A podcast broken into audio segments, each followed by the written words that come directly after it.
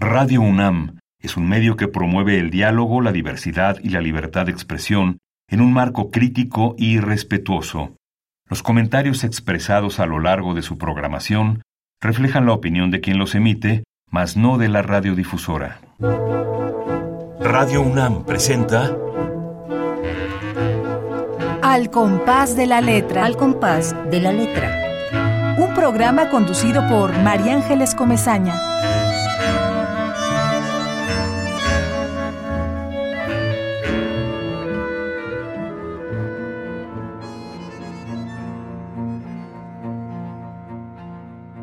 Bosquejo.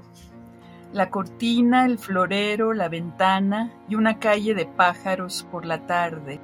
Un sueño sobre la mesa desparramado, sobre los muebles, en la taza, cruzando días, en los ojos cristalizándose los libros, los cuadros, el espejo ocupado, desde ayer siempre una imagen, en el humo, el teléfono, las palabras, las baldosas, los pasos, los mensajes de la convergencia, el tumulto, las horas, interpretándose.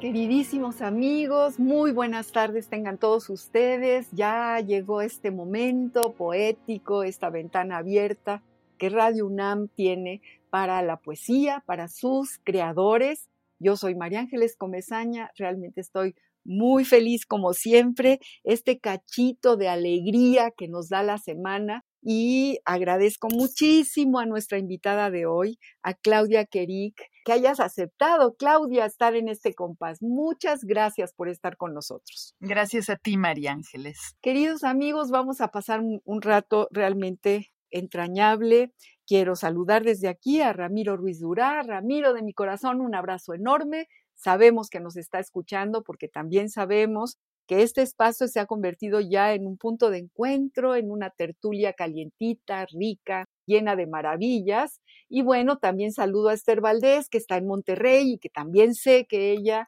sistemáticamente aprende el radio o la compu o su celular y está con nosotros, también a Pablo, a Pablo López, que, que vive en Tlalpan, también a Azucena y a su familia, que a, la usanza antigua se ponen alrededor del programa y todos van escuchando eh, la poesía de nuestros invitados. Así que gracias de nuevo, un abrazo enorme a todos y a todos los que van en el coche y que sintonizan en Radio UNAM. Estoy segura que van a pasar una hora deliciosa escuchando y conociendo a nuestra poeta invitada Claudia Queric.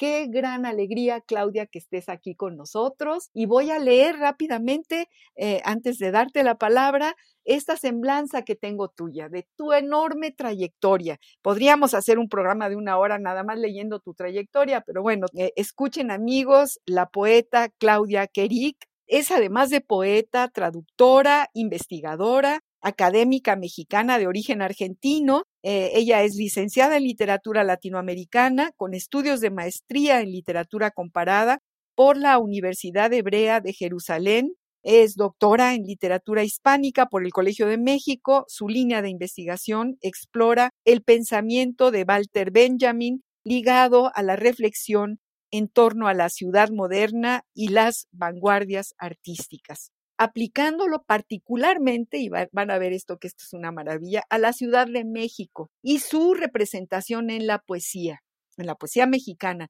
desde fines del siglo XIX hasta el siglo XXI. Sus intereses incluyen, además de la poesía moderna mexicana, la escritura en torno al holocausto, la condición judía contemporánea y la literatura israelí, en el año de 1990 obtuvo la beca del Fondo Nacional para la Cultura y las Artes, FONCA, en la categoría de poesía. Ha colaborado para revistas como Diálogos, Vuelta, Poesía y Poética, Signos Literarios, Letras Libres y Nexos. Ha traducido al poeta Yehuda Amihai, quien fuera uno de los poetas más sobresalientes de Israel, y al cuentista Edgar Keret. Desde 1987 hasta la fecha imparte cursos introductorios a las vanguardias artísticas, el teatro del absurdo de Fernando Arrabal, la poesía de Lorca, Borges, Neruda y la poesía española del exilio, en la carrera de Letras Hispánicas del Departamento de Filosofía de la Universidad Autónoma Metropolitana en la unidad Ixtapalapa. La ciudad de los poemas es uno, bueno, su libro más reciente, espero no equivocarme. Aquí lo tengo, un libro maravilloso, publicado por Ediciones del Lirio, una obra, vuelvo a decir, extraordinaria de la que hablaremos en este programa. Y mi querida Claudia, ahora te quiero escuchar a ti. Siempre empezamos justo a lo mejor lugar común o lo que sea, pero nos gusta mucho eh, preguntar cuándo empieza este amor por la poesía, cuándo te sientas y tienes este impulso y este latido de la página en blanco y empezar ahí a escribir poemas. Cuéntanos algo de, esta, de este inicio, de esta trayectoria. ¿Cuándo empieza? Yo creo en la infancia.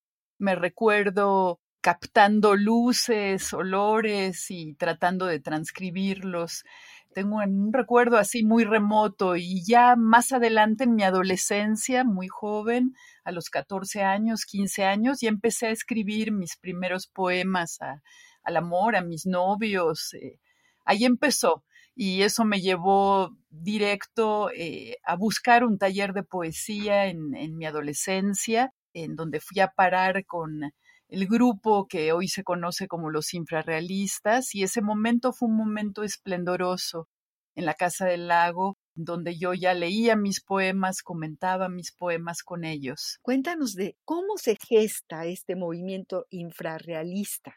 Eh, de ahí Bolaño, de ahí gente valiosísima, escritores que nos han llenado de, de, obras magníficas. ¿Cómo, cómo te, te, insertas tú en la Casa del Lago? ¿Los conoces? ¿Cómo era?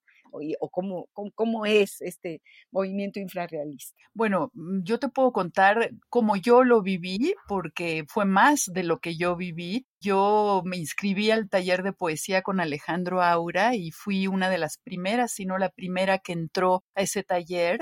Alejandro Aura me causó una impresión profunda y poco a poco empezaron a llegar más personas al taller de poesía, entre ellos eh, Mario Santiago, eh, Papasquiaro, Roberto Bolaño, venían de otro taller, al parecer venían de un taller con Juan Bañuelos. Y se empezó a hacer un grupo más y más grande y fue muy intensa la experiencia de comentar poesía, eh, aprender entre comillas a escribirla en las tertulias que teníamos con Alejandro Aura. Y es ahí a donde yo los veía y es ahí a donde me preguntaron si quería formar parte de su grupo. Todo parecía una aventura, una aventura muy excitante, el infrarrealismo. Yo comenté en alguna ocasión que yo lo ligué con el surrealismo. En esa época circulaba en México una eh, antología de Bretón traducida por Tomás Segovia y el inicio del manifiesto de Bretón, déjenlo todo, nuevamente, déjenlo todo, es, es, una frase que usó Bolaño en el manifiesto del infrarrealismo y para mí fue así como se unió una cosa con la otra, pero era un juego. Yo en ningún momento pensé que eso tendría alguna relevancia, la tenía para nosotros en ese momento sin pensar en el futuro y creo que fue una, una, aventura refrescante. Queríamos, todos escribíamos una poesía que pretendía ser sin pose, más desnuda, menos acartonada de la que leíamos o se publicaba en ese momento en México sin pensar en ningún nombre y de expresión de lo erótico, porque a mí me tocó pues la generación de la liberación sexual, de los hippies, eh, de sentarnos en el pasto y amar a todos, o sea, eso también sale muy fuerte en, en esos primeros poemas, hablar del cuerpo y, y al, al, parecer era entrar en un camino que no, no era todavía tan conocido. Y bueno, eso fue mi aventura infrarrealista. Pero ellos, ellos se reunían en un café, en el Café La Habana, ellos echaban mucho relajo en las casas de Pita Ochoa y José Peguero, en la casa de las hermanas La Rosa, eh, seguía la aventura de ellos. Yo no los acompañé, me daban un poco de, de miedo, se me acercaban mucho y tenía así temor de dejarme llevar a, a esas especies de orgías que armaban. Fíjate qué, qué interesante todo lo que nos estás diciendo. Nos, efectivamente nos llevas al Café La Habana, nos llevas, bueno, Alejandro Aura. Recuerdo el poema de Alejandro en aquellas épocas a Efraín Huerta, que luego vamos a hablar de Efraín Huerta, ¿no? Se me acaba de ocurrir que el verdadero gran nombre eh, eh, es el que es silencioso, ¿no? El que habla nada más para hablar con los animales domésticos y toda charlatanería alrededor del asombro de los otros no va con él. me, da mucho gusto que, aparezca Alejandro Aura en, en, esta conversación contigo, mi Claudia. Y además de algo tan interesante como este movimiento infrarrealista que seguramente nunca nunca supo todo lo que, lo que iba a generar y la, importancia de su, de, su existencia, porque como tú dices, ¿no? Eran jóvenes que se reunían alrededor de la poesía, eh, de una poesía un poco surrealista, hablas tú de esto. Sin embargo, tu poesía es este poema que acabas de leernos, Claudia, eh, que es como una, te, una enumeración de la vida cotidiana la cortina, el florero, la tarde. Fíjate que me recuerda muchísimo la poesía de Simborska, de Bislagua, porque retoma el clavo, la tarde, el cristal de la ventana, lo que realmente está alrededor de nosotros, en silencio absoluto, ahí está, ahí está todo, aquí está mi mesa y el vaso de agua y y el papel, y tú le das voz, le das voz dentro de tu poesía. Así también era tu primera poesía. Esto, este que nos acabas de leer, maravilloso, este, este poema que creo que es parte de este Perros, ¿no? De Perros habitados, habitados, ¿no? Voces del desierto, del desierto, ¿cierto? Sí, sí, sí, porque yo también ya lo había visto. Es una belleza de, de poema.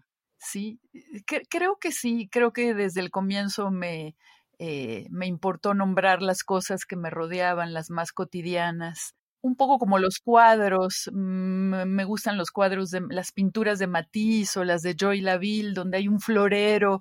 Me gustan los floreros, eh, estar sentada al lado de un florero, eso aparece justo en estos dos pintores que menciono, eh, Henry Matisse con sus odaliscas y los floreros, y Joy Laville, que son esos cuadros hermosos, eh, sutiles, con también siempre con una flor y un florero. Ahí está esa presencia que en mí es visual y, y, que la incluyo en, en mi poesía. también mencionar a Bañuelos, a Juan Bañuelos. ¿Tú lo conociste a Juan? No, no lo conocí, pero hablaban de él mucho. Sí, eh, allá en la Torre de Humanidades, en un cubículo, eh, daba su taller. Yo tuve la suerte de asistir al taller de Juan Bañuelos también hace muchísimos años, en los años 60, por supuesto como que eh, unía una fuerza increíble. Recuerdo en el, en el elevador eh, el grupo de jóvenes que estaban ahí eh, recitando de memoria los poemas que se habían aprendido, ¿no? Y era así como, y abría el elevador y seguían y seguían recitando sus poemas. Eso era padrísimo. Qué, qué gusto me da escucharte mi querida Claudia, y como este programa es para ti, para que nos hables de tu trayectoria, para que nos cuentes justo ya esto que nos acabas de contar y para que nos leas poemas, léenos algo más, léenos, mi querida Claudia. ¿Te leo algo mío? Léenos algo tuyo y luego nos vamos a, a Mijay. Ok, te leo bueno, te leo un poema, es un poquito más largo, pero te lo leo igual. Se llama la, hoja seca Dice, lo que queda de una hoja seca entre las hojas secas de un bosque de mi infancia.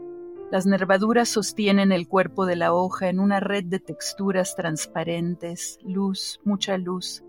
Si la levantas del suelo y la guardas en un libro, sientes como si dejaras entre las páginas un abanico invisible que tiembla si lo miras, una hoja seca que sirve para que la luz se vea, como algunos cristales del bosco o las cabelleras de las mujeres de Botticelli. Un abanico transparente que sopla luz y la multiplica como brillo de agua o polvo brilloso de una estrella que en algún lado sigue cayendo en partículas diminutas, el dolor.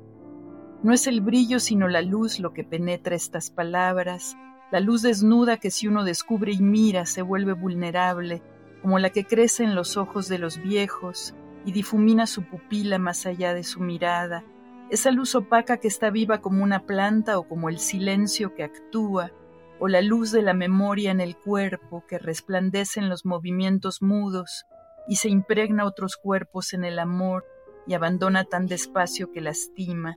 Hay personas que dejan un rastro parecido cuando las conoces por primera vez, porque la luz es una entrega súbita que devora el vacío y no se repite. Surge o nace como la intimidad.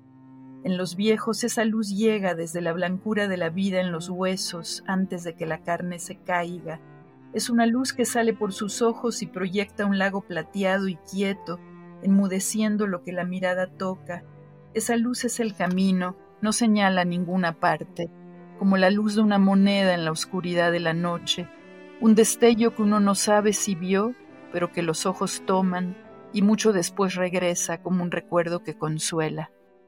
¡Uy, qué belleza de poema! ¡Qué belleza de poema!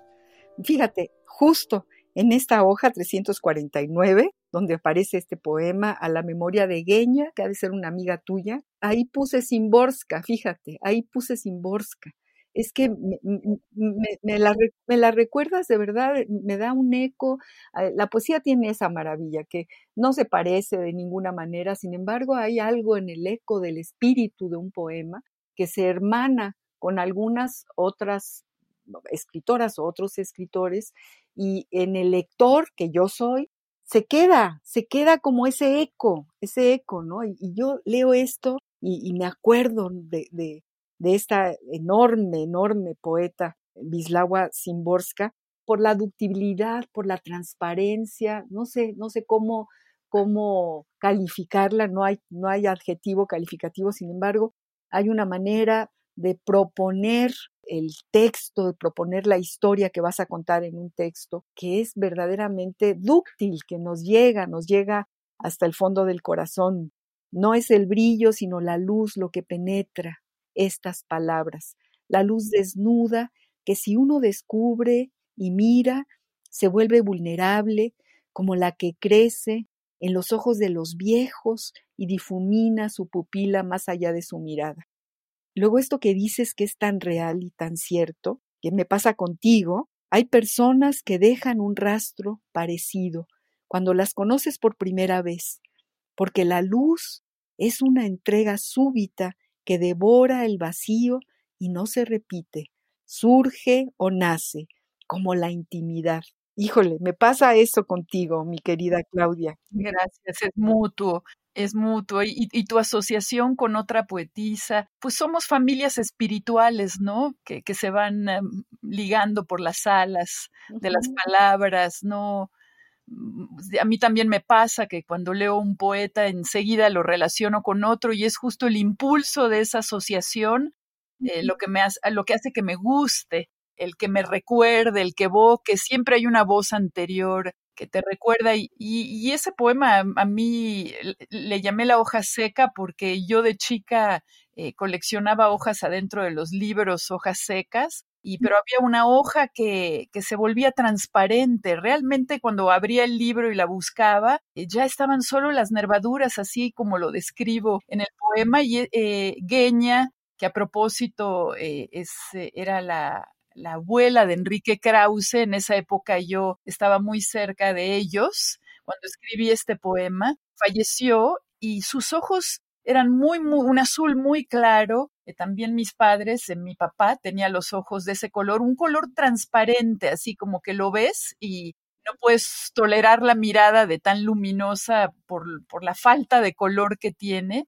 Y cuando ella murió, me llevó a esa hoja a esa hoja que yo había guardado en, en el libro de chica eh, y que al levantarla eh, no se veía la hoja, se veía la luz. Entonces escribí este poema. Bueno, una historia del origen del poema, pero es una cadena de asociaciones inexplicables que... No, y, y, y tiene mucho que ver con, yo, yo siempre pregunto, ¿qué hay detrás? ¿Qué historia hay detrás de cada poema? Cada poema tiene una historia profundísima enorme, inmensa. Por ejemplo, a ti ahora me, cuentas la historia de, de Gueña, ¿no? Y me cuentas sus ojos azules y eso evoca un montón de, de recuerdos, incluso también de, de, gente que yo conozco, que yo quiero. Y bueno, por eso la poesía es una maravilla, es una joya que tenemos que ir puliendo, que tenemos que leer, que tenemos que tener cerquita de nosotros. Claro. Vamos a la ruta de la palabra que como todos los que nos escuchan y que ya conocen el programa saben, cada poeta que llega al compás de la letra decide una palabra y en este caso Claudia Queric, eh, su palabra para la tarde de hoy es rosa, el color, la flor, rosa. Vamos al diccionario del español de México, del Colegio de México, que está rete bonito cómo define esta palabra. Vas a ver, Claudia, queridos amigos, vamos, vamos a ver, yo no sé a qué poeta de los que trabajan por ahí en este diccionario eh, le tocó eh, esta, esta definición, está rete bonita. Vamos a escucharla. La ruta de la palabra.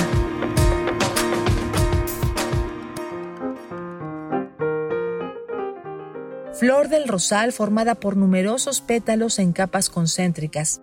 Es muy apreciada por su aroma, textura y colorido. Llenó la casa de rosas rojas para recibir a su mujer. Rosa de Castilla. Arbusto de hoja caduca cuyos tallos están provistos de espinas y que puede alcanzar hasta un metro de altura. Tiene flores pequeñas, muy aromáticas, que pueden ser solitarias o aparecer en grupos. Se utiliza como planta ornamental, como saborizante en pastelería, para limpiar el cutis o para tratar la fiebre. Rosa mexicano, color cuyos matices van del morado fuerte al rosa intenso como el de las bugambilias. Mundo color de rosa, popular. Situación imaginada o vista como si todo fuera muy fácil, agradable o bonito. Con tanto dinero, vive en un mundo color de rosa. Rosa de los Vientos. Figura en forma de estrella con 32 puntas que marcan los 32 rumbos en que se dividen las direcciones del círculo del horizonte a partir del norte como nor-noreste, este-noreste, oeste-sureste. Diccionario del Español de México del Colegio de México. La ruta de la palabra. Es lo que nos propone el diccionario. ¿Cómo ves, eh, mi querida Claudia, tú académica y, extraordinaria estudiosa de la literatura y de la lingüística? y ¿Cómo ves esta, esta definición de, de la rosa que tú decides para este programa? bueno, me revela usos de la palabra que, que, no tomé en cuenta, que desconocía, como el de vive en un mundo color de rosa, que un poco creo que degrada eh, sí degrada el, el, efecto de la palabra y no lo conocía. Bueno, no lo tuve en cuenta cuando yo la elegí. A, mí me parece una palabra fascinante por el uso que se le ha dado también en la poesía y porque de una manera enigmática representa lo más carnal, eh, lo más erótico y lo más místico, lo más puro la rosa ha sido usado en las dos direcciones, de una flor que representa eh, un aspecto del cuerpo, eh, un deseo, y de una flor que esconde un secreto que a su vez eh, es reflejo de Dios, de la, de la presencia divina. Y, te preparé justo pensando en hablarte de la palabra, algunos ejemplos que yo recuerdo eh, de, estos usos. Si quieres, eh, te los leo. Sí, sí, sí, por favor, claro que sí. pero antes decirte que también la razón por la que elegí la palabra rosa es por su versatilidad, porque es un olor, un aroma, un perfume, es un color, es un nombre, eh, nombre propio, Doña Rosita la soltera de Lorca.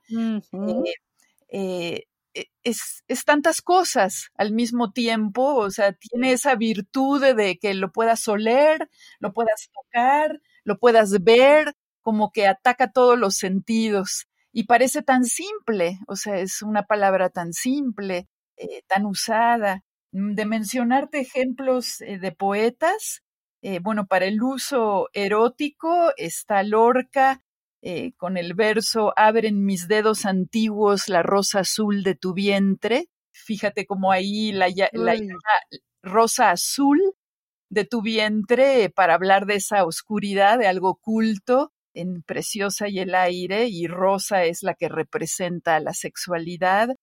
eh, luego de una poetisa, Hilda Doolittle, habla de su amorío con un hombre joven y para describirlo eh, dice, la rosa más roja se abre, eh, anuncia el despertar de su deseo diciendo, la rosa más roja se abre. Esa combinación entre rosa y otro color, la rosa más roja para darle intensidad y en el anterior la rosa azul de tu para darle oscuridad. Sí, me parece hermosa, hermosas en los dos casos, las combinaciones eh, que usan eh, Lorca y Hilda Doolittle para hablar de la sexualidad femenina. Eh, Neruda tiene un poema magnífico que se llama La Oda a la Cebolla, y para enaltecer a la cebolla como algo fuera de este mundo, la, la, nombra en un momento redonda rosa de agua. Qué bonito. Y también me encanta el verso por, por darle toda la humedad a la cebolla, pero comparándola con, con la rosa, que tú dirías la cebolla que hace al lado de la rosa, pues no, eh, se juntan las dos. Y, y, bueno, luego está Borges, eh, que dice que, que la rosa es una rosa profunda e invisible y que la palabra se ha desgastado, la palabra rosa, y es la tarea del poeta eh, restituirle su oculta virtud. Eh, yo creo que eso es la poesía, devolverle a las palabras, no solo a la palabra rosa, sino a todas, eh, su sentido original, su, su, su, su sabor, eh, su textura. Su presencia, ¿no? También a lo largo de la, de la vida, ¿no? Sí, estoy totalmente de acuerdo contigo y con Neruda, con Borges, con Lorca, el maravilloso poeta eh, García Lorca. Qué gusto me da todo lo que has preparado sobre esta palabra, Claudia querida, porque fíjate, por eso, por eso nos, nos, nos gusta irnos al diccionario, nos gusta mencionar una sola palabra, porque es todo un universo eh, lo, que, lo que aparece en una sola palabra. Tú misma nos lo estás ahí describiendo.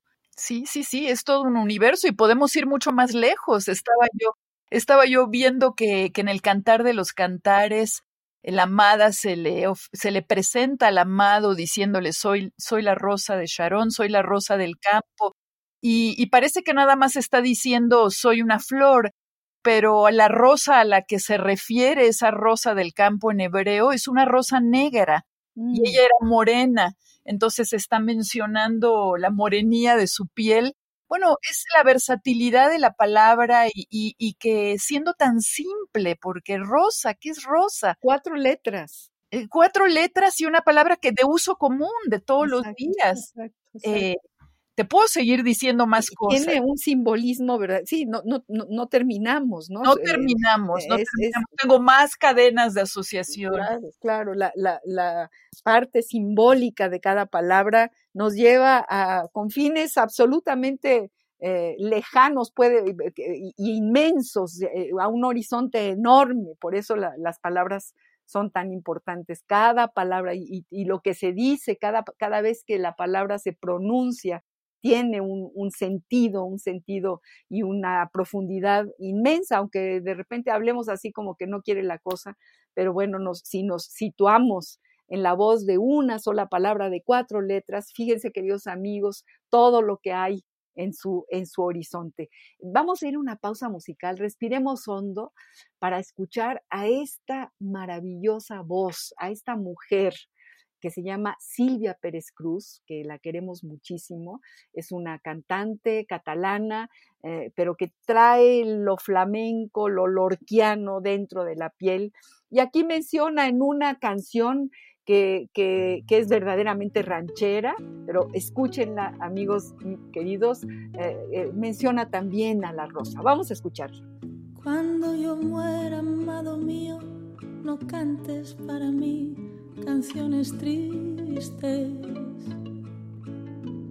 Olvida falsedades del pasado. Recuerda que fueron solo sueños que tuviste.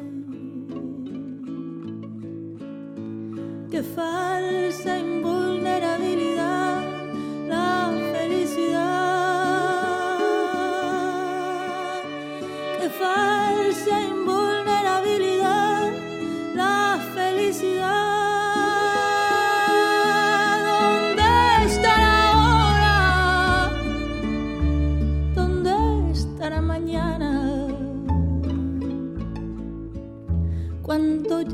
amado mío, no me mandes flores a casa. No pongas rosas sobre el mármol de mi fosa. No escribas cartas sentimentales que serían solo para ti. Escribas cartas sentimentales que serían solo para ti. Cuando yo muera mañana, mañana, mañana, habrá cesado el miedo de pensar que ya siempre estaré sola, que ya siempre estaré sola.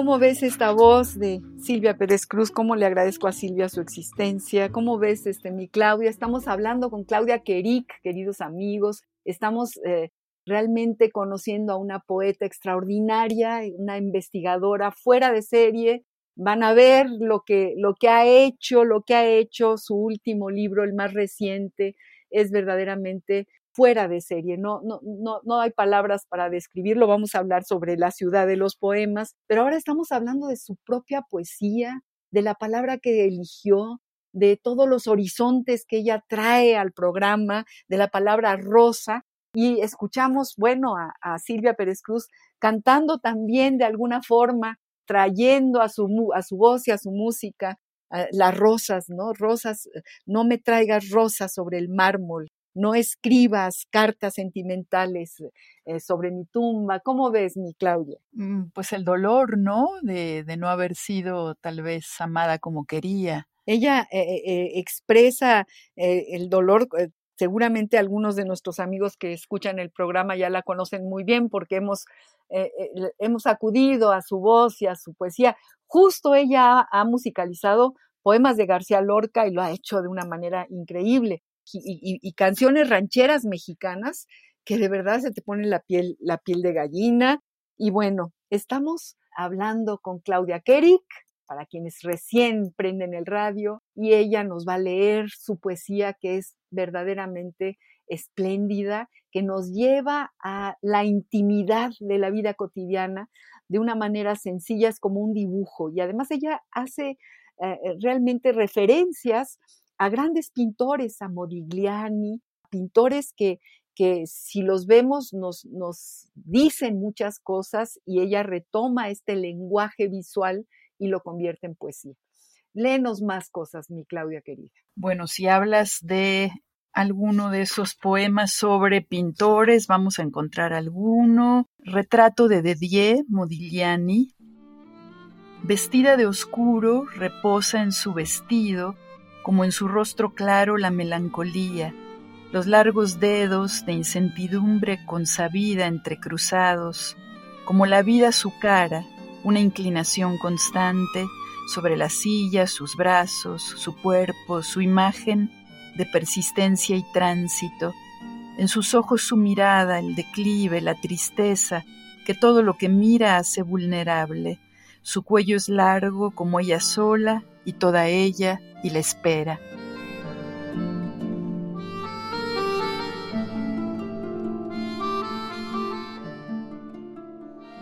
Ay, qué, qué, qué belleza.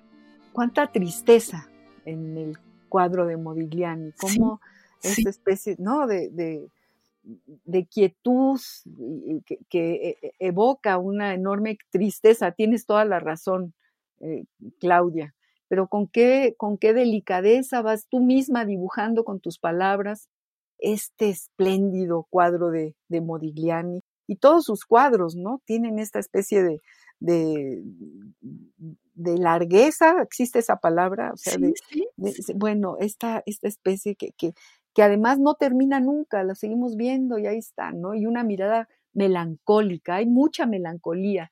¿Tus poemas tienen que ver con la melancolía, Claudia? Sí, tienen que ver con la melancolía y ligada al cuerpo, curiosamente, con una mezcla de sensualidad y melancolía, porque lo que transmite en, este, en esta imagen de Dedier de Modigliani la melancolía es la postura de ella.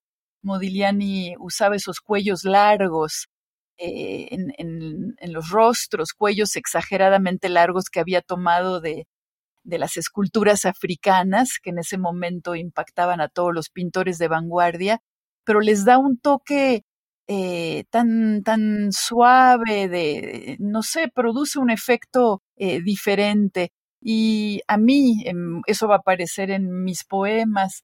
Como en el cuerpo queda la melancolía. La melancolía uno cree que es un, una emoción, algo espiritual, algo, una tristeza que uno transmite con los ojos, pero en realidad está en, en todo lo que haces, en, en, tu manera de moverte. Eso, esa, esa, esa fusión de, del estado emocional y el cuerpo es lo que me gusta. Me, me, me, remito ahora a este poema tuyo que se llama La muerte de Norman. Sí. Que es de una ternura triste, diría yo. Eh, no he perdido ni mis brazos, ni mis piernas, ni mis manos, ni mis ojos, ni mi imagen he perdido, ni mi memoria empedernida, sino a ti, que ahí estabas, a lo lejos, alumbrando los secretos. No sé qué haré para saber lo que tú, sin intención, sabías siempre. Ahora, por ejemplo, ciertamente lo hubiera sabido y me lo hubieras dicho. No sé qué haré con la ignorancia, con el amor y la pregunta.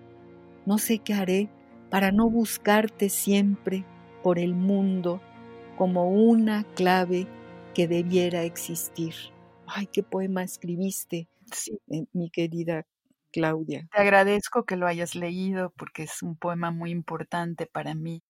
Es muy difícil expresar lo que uno siente cuando alguien eh, muere, ¿no? Eh, encontrar algo eh, y la pérdida de Norman en mi vida es un, fue un amor que un chico que murió antes de cumplir los 25 años. a propósito, aparece en la novela de Roberto Bolaño, en Los Detectives Salvajes, aparece Norman. Y cuando él murió, que fue uno de los dolores más fuertes que tuve, no me imaginaba qué qué podía decir, ¿Qué, podía transmitir ese dolor. Y pensé que si me hubieran cortado algo del cuerpo, como lo dice ahí, me hubiera dolido menos que, esa, que pérdida. Es un poema bellísimo, lleno de amor y de ternura y efectivamente eh, de un dolor muy profundo. Eh, todos hemos padecido pérdidas entrañables, durísimas, y las tenemos eh, eh, inscritas a lo largo de la vida, nunca se acaban, ahí están, ahí están y, caminan con nosotros, y la belleza de la poesía, la virtud de la poesía es justamente eh, que cuando tú me, me das este poema a la muerte de Norman, a mí me permites pensar en mis propios muertos y me permites quedarme, no sé si tranquila o me das esta respuesta tan importante para poder seguir en la vida con ellos, ¿no? Pero de una manera mm, distinta. No sé si me explico, a lo mejor estoy claro, claro, claro. Pero, pero esa es la maravilla de, de la poesía y de tu poesía. Claudia Queric, nuestra poeta invitada de hoy, qué maravilla tenerte, escucharte, aprender de ti. Vamos a ir a nuestro epistolario que siempre tenemos aquí en una, pequeña ventanita de la gran ventana de Radio UNAM. Siempre acudimos a los epistolarios un poco por lo mismo, por esta intimidad absolutamente única que se da eh, en una carta, porque una carta se escribe de mí para ti, y entonces lo que yo te digo a ti no se lo digo a nadie más. Y como boyeristas nos asomamos a los epistolarios de de poetas que ya no están o de algunos que están. En este caso seleccionamos una carta. Eh, imagínense, queridos amigos, que le escribe Octavio Paz y querida Claudia a Efraín Huerta, que además es muy importante esta carta, quizá yo eh, con, el sentido de, tener aquí presente junto a Claudia Queric a Efraín Huerta, que aunque no está en su gran libro del que vamos a hablar después de esto, está en, los poemas, está en las ilustraciones, está en el amor que le, que le hemos tenido a Efraín Huerta, todos. Claro. Sobre todo, y, bueno, y Claudia en particular, ahora que estamos con ella, con Claudia Queric. Entonces vamos a escuchar esta carta, queridos amigos, esta entrañable carta que además, a ver, ¿tú qué opinas, Claudia? Nos, nos remite a un Octavio Paz distinto, e, e, e, ese que, que, de joven se fue a luchar contra el fascismo en el 37, en 1937, en aquella conferencia ilustre contra el fascismo a la que acudieron muchos intelectuales, Neruda, Vallejo, Juan de la Cabada y el propio Octavio Paz a los 19 años. Vamos a escuchar esta carta. Epistolario. Domicilio conocido. Domicilio conocido. Carta de Octavio Paz al poeta Efraín Huerta, El Gran Cocodrilo. Nueva Delhi, a 19 de octubre de 1964. Querido Efraín, ya te imaginarás cómo me conmovió tu artículo. Gracias de verdad. Entre nosotros, espero que me creas, te diré que ni me interesa el famoso premio ni creo merecerlo. Si es que los premios se merecen, cosa que tampoco creo. Por supuesto me gustaría tenerlo, pero ni yo me propongo al escribir obtener premios ni me parecen estos garantía alguna acerca del valer de lo que escribimos. Los premios no son un juicio, son una casualidad y a veces un reconocimiento. Por todo esto, pienso que aunque no hay que aspirar a ellos, tampoco se deben rehusar cuando por azar le caen a uno en la mano como una fruta. Tu artículo contiene una alusión a un chisme de lo que me enteré hace poco en París. Gracias de nuevo por tu fraternal defensa. Parece mentira que un hombre y un poeta como Neruda pueda creer en semejantes tonterías y lo que es más infantil, suponer que yo posea influencia sobre los jurados de la Academia Sueca. No conozco a ninguno de ellos. Y ya que toco este tema, debo decirte mi opinión. Creo sinceramente que dos escritores latinoamericanos merecerían el premio, Neruda y Borges. Si pienso así, ¿cómo podría intrigar contra un poeta que admiro? Una admiración, casi es inútil aclararlo, que no implica aprobación de todo lo que dice y hace. ¿Qué has escrito? Hace unos meses leí, no sé si en la revista de la universidad o en Siempre, un hermosísimo poema tuyo sobre el Tajín. Me alegra que hayas vuelto con tal decisión y certeza a la poesía. Te felicito. Te abraza con afecto tu amigo Octavio Paz.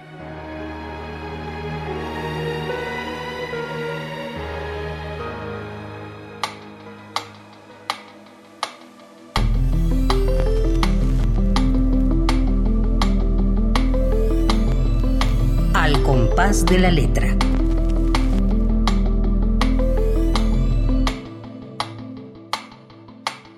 ¿Qué tal esta, esta declaración de Octavio Paz contra los premios o, o, no contra los premios, sino minimizándolos? ¿Cómo ves esta carta de Octavio Paz a, su carnal pues, Efraín Huerta? es una carta juvenil porque la imagen que tenemos de Octavio Paz ha ido cambiando cuando ya fue maduro y al final eh, ha quedado un poco el prejuicio de un Octavio Paz eh, tal vez engreído y lo que muestra, lo que muestra esta carta es todo lo contrario, ¿no? Ese Octavio Paz joven que se pronuncia sobre los premios sin darles tanta importancia y a su vez está muy abierto a, a reconocer, al reconocimiento a los demás poetas, eh, justo a poetas eh, con los que llegaría a tener mucho conflicto, como Neruda. Y el que mencione a Neruda y a Borges juntos también em, me da un poco de risa porque Neruda y Borges también se opusieron entre sí. Eh, a Borges, Borges odiaba a Neruda, eh, eh, o sea, mm, todo es una cadena de asociaciones la competencia de egos Exacto. entre los escritores es siempre tremenda y también la amistad que está mostrando Octavio Paz hacia, hacia Efraín Huerta es dulce, es bonita, la manera en la que le escribe, es suave, cálida. No, no pensaríamos que, que se trataba de poetas eh, polarizados que luego ocuparon como bandos contrarios, ¿no? Sí, sí, sí. Eh, nacieron, se cumplieron 100 años el mismo año, creo que hace cuatro, algo así, hace cuatro años, cumplieron 100 años Efraín, Octavio Paz, eh, creo que es revueltas, revueltas, Efraín y Octavio Paz, los tres cumplieron 100 años el mismo año, o sea, nacieron en el mismo año. Y, bueno, sí, efectivamente tenemos esta visión de que de Octavio Paz, el, el diferente, pues desde, desde, un punto de vista ideológico, pero en esas épocas, en los años 60, antes del 68, ya ellos habían pasado por la recepción del gran exilio español en México, ya tenían nexos muy importantes con los escritores que llegaron eh, en ese exilio, que enriqueció muchísimo a, nuestro país. Y bueno, si esta carta nos, nos habla de un Octavio Paz en otra época distinto y, nos da gusto, a mí me da mucho gusto que, que, sean, que hayan sido tan amigos, que se hayan querido tanto Efraín y Octavio Paz. Y, bueno, estamos, e, el tiempo es horrible porque se va, es maravilloso porque, porque en el corazón se nos queda todo lo que hemos hablado contigo, pero yo quiero hablar antes de que se nos vaya más el tiempo de este libro extraordinario que yo agradezco, Claudia, que me parece verdaderamente un, un hallazgo, algo, algo histórico, la ciudad de los poemas. Por favor, amigos queridísimos, si tienen la posibilidad de ir y comprarlo, háganlo, háganlo. Eh, ediciones de Lirio eh, eh, publica este volumen de 1120 páginas que no tiene desperdicio. Cuéntanos de este libro, Claudia, y te dejo a ti la voz y la palabra. Uy, ¿qué te cuento? Es un, un homenaje mío a la Ciudad de México, pero en la voz de todos sus poetas quise darle a la poesía un lugar distinto y distintivo, que es el de comunicarle a cualquier lector la historia de esta ciudad. Cuando uno eh, piensa en, la Ciudad de México o en buscar datos referentes a la Ciudad de México, va a un libro de historia o acude a sus cronistas eh, o incluso a la narrativa, pero la poesía no se usa como el camino para conocer a la ciudad, es saber de la ciudad. Entonces yo armé este compendio de poemas eh, para demostrar un poco que la poesía nos habla de lo real, es capaz de contener una historia eh, y, una historia emotiva, una historia que está en las emociones, en el espíritu de un momento, de cómo se vivió ese momento. Entonces me propuse contar la historia de la Ciudad de México en el cambio de un siglo a otro, cómo se volvió moderna, cómo de ser una ciudad eh, eh, todavía de trajineras a comienzos del siglo XX, eh, acaba siendo esta megalópolis, esta ciudad de masas, a donde ya no vemos los volcanes, el aire ya está contaminado, etcétera, etcétera, todo lo que sabemos de la Ciudad de México. Y, lo hice coleccionando poemas y a su vez eh, colocándolos, eh, juntándolos eh, con temas particulares para que el lector pudiera percibir a la ciudad mejor. Y se me ocurre ahora contarte algo que, en lo que no había pensado, pero que está ligado al, al, tema de la palabra que elegí hoy, que es la palabra rosa, que está presente en la ciudad de los poemas eh, de, de, una manera inesperada, porque cuando encontré eh, algún poema sobre el metro, el, metro mexicano, la creación de las estaciones del metro, descubrí que, el autor de los íconos del metro, esto probablemente lo sepan muchos, pero yo no lo sabía y lo puse en una nota, el, autor de los íconos, los primeros íconos del metro, del Metro Pino Suárez en, los años 60, eh, 70, eligió el color rosa para la primera línea del metro, el color rosa, y cuenta que, que, tal vez eh, uno considera que el rosa es un color femenino, pero él no lo eligió por femenino, él lo eligió por mexicano. Él dijo, ¿con qué color represento algo que es lo más mexicano? Pues un color que esté en la gama eh, de esta cultura y el rosa mexicano, porque además ahora hablando de rosa, hay un rosa mexicano ya nacional, es el color que, que puede representar lo local, la línea del metro. Y yo me llevé una gran sorpresa cuando descubrí el, el origen del color en la línea del metro. Así que pues ligamos el, el, la charla sobre el mismo tema, a pesar de que estamos en la ciudad de los poemas, eh, mi, mi libro, que es un regalo para todos. Es algo inenarrable, eh, es algo como, como hay que tenerlo aquí cerca, yo, yo lo necesito, es decir, cuando uno ya lo tiene, has hecho un trabajo a lo largo de muchos años, eh, Claudia, verdaderamente extraordinario, es, es, es fundacional eh, no, hay, no existe ninguna antología de las maravillosas antologías que ya tenemos también muy de cerca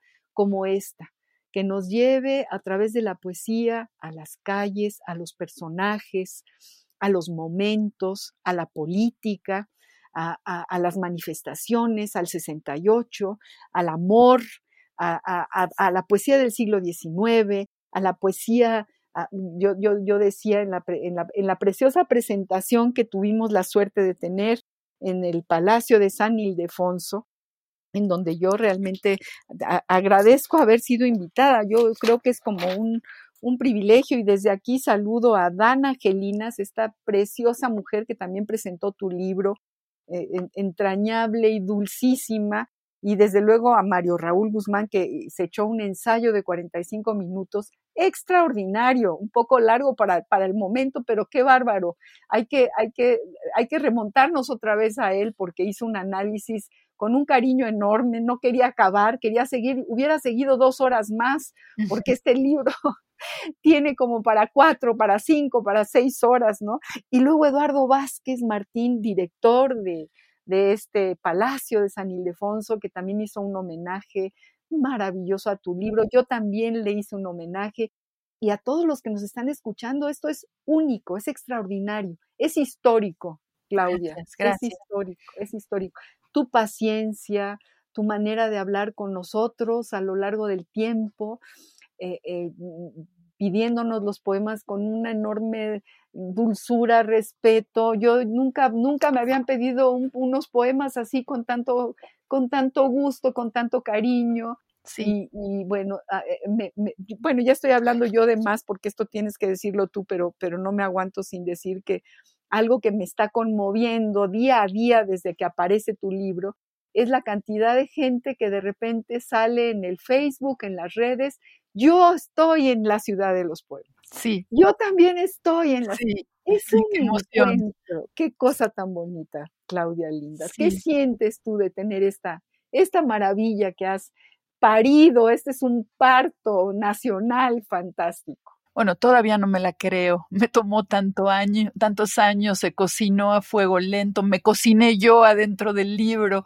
Todavía no puedo creer en, en que se manifestó por fin y, está frente a mí, por suerte. Eh, la emoción con la que el libro ha sido recibido por, por algunos poetas eh, me ha duplicado la felicidad. Eh, en particular se trata de poetas que no son muy conocidos y se sienten reconocidos por, por, por tener un lugar en el libro, porque yo traté de ser lo más incluyente posible y de darle voz a poetas de un solo día, a poetas que publicaron una sola vez un poema en algún lado y, y por esos azares del destino y por mi propia investigación llegué a ellos y, y, están en el libro. Entonces el libro también es un llamado para los que escriben poesía a publicarla donde sea, a creer en su voz, a creer que aunque se quedan en un papel eh, que luego aparece en la basura, eh, de un periódico, eh, alguien de pronto los puede recoger. No solo los poetas famosos son los importantes, también, también esos poetas. Claro, claro. Claudia, qué descubrimiento has hecho, qué, qué manera democrática, si se puede hablar de democracia en la poesía. Sí, Qué cosa tan maravillosa, porque además adquieren una estatura y un valor dentro de esta cartografía de poemas que, que, tú seleccionaste. E, esta, y, y, bueno, lo que decía y digo, para hacer algo así como lo que tú has hecho, tienes que estar enamorada de esta ciudad, tienes que estar enamorada de la poesía. El amor yo pienso que ha sido realmente la fuente fundamental, el impulso, el motor que te lleva a, crear esta, este volumen. Sí, es el amor. Sí. Es el amor. Es, el, amor. Y sí, y, y, decirte algo también importante, que la protagonista es la ciudad. Eh, no los poetas, o sea, aunque están todos los que pude incluir, la intención justamente al incluir a cualquiera, un poeta famoso al lado de un poeta desconocido, es que la mirada del lector no se centre en el nombre del poeta, en la fama del poeta, sino en la voz de la ciudad. Es, es la ciudad la que tiene que manifestarse en el libro más que tal poeta o tal otro poeta y, y por eso están todos juntos. Así es, así es, así es. Claudia Kerik, estamos a punto de terminar nuestro programa. Quisiéramos seguir hablando contigo horas y horas. Aquí tengo tu libro, aquí lo recomiendo ampliamente, La ciudad de los poetas, muestrario poético de la Ciudad de México moderna. Claudia Kerik, es extraordinario. Todos aquellos que, que, quieran, que puedan adquirirlo, háganlo porque, porque sí, vale la pena tenerlo aquí cerquita, releerlo, retomarlo. Y yo te agradezco muchísimo, Claudia, que hayas aceptado estar con nosotros la tarde de hoy. Mil, mil, ha sido una delicia escucharte y nos ha enriquecido a todos. Una delicia hablar contigo, María Ángeles, de verdad. Gracias, Claudia. Y queridos amigos, yo también le agradezco a Ivonne Gallardo, nuestra queridísima productora. Eh, le agradezco a Radio UNAM este espacio de la poesía que, que, que sigue y sigue y que esperamos que siga mucho, muchos años más. Y a todos ustedes les agradezco haber sintonizado este jueves, esta tarde, con este compás. Soy María Ángeles Comezaña y los espero el próximo jueves. Muchas gracias. Radio UNAM presentó Al compás de la letra. Al compás de la letra. Un programa conducido por María Ángeles Comezaña.